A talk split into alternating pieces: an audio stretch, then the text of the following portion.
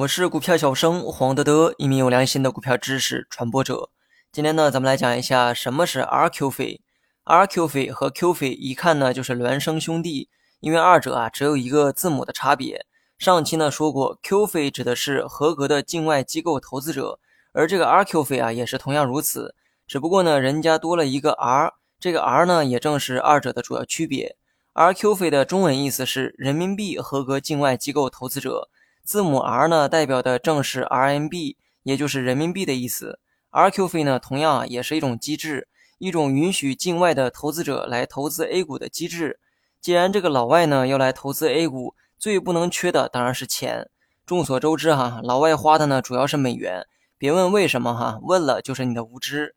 开个玩笑哈，因为美元呢是通用货币，也是国际上主要的结算货币，所以这个老外即便他不是美国人，他大概率呢也是用美元啊来投资 A 股。不过咱们的这个 A 股呢流通的是人民币，所以投资 A 股自然也得用人民币才行。所以呢，境外的投资者啊需要把这个美元呢先兑换成人民币，然后呢去投资 A 股。不打算投资的时候啊，就把这个人民币再换回美元。那么刚才说的这套方法呢，主要啊是用于这个 Q 费机构，也就是合格的境外机构投资者，他们投资 A 股的方式就是刚才所讲的那样。而 RQ 费机构就不太一样了，主要区别呢就在于这个货币，通过 RQ 费这种渠道来投资 A 股，必须用境外的人民币直接来投资。那么在这里呢补充一个知识点，人民币不止在境内流通，境外呢也有人民币，而这些境外的人民币啊有一个专业的叫法。叫做离岸人民币。如果境外投资者通过 RQ 费渠道来买 A 股，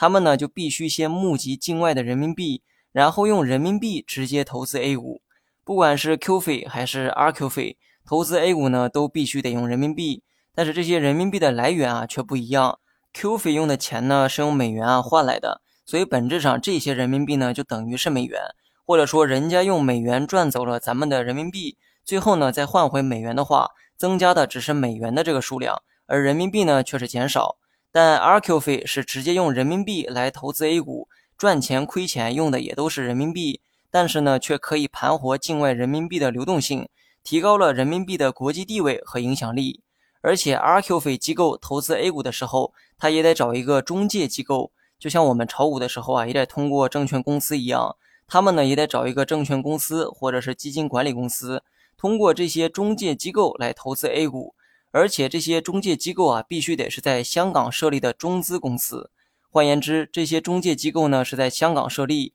但必须得是中资企业。这么做的目的啊也很简单，正所谓肥水不流外人田，老外投资 A 股必须用境外的人民币，找的中介机构也必须得是中资企业，那么产生的一系列服务费用自然也是归中资企业所有。好了，本期节目就到这里，详细内容你也可以在节目下方查看文字稿件。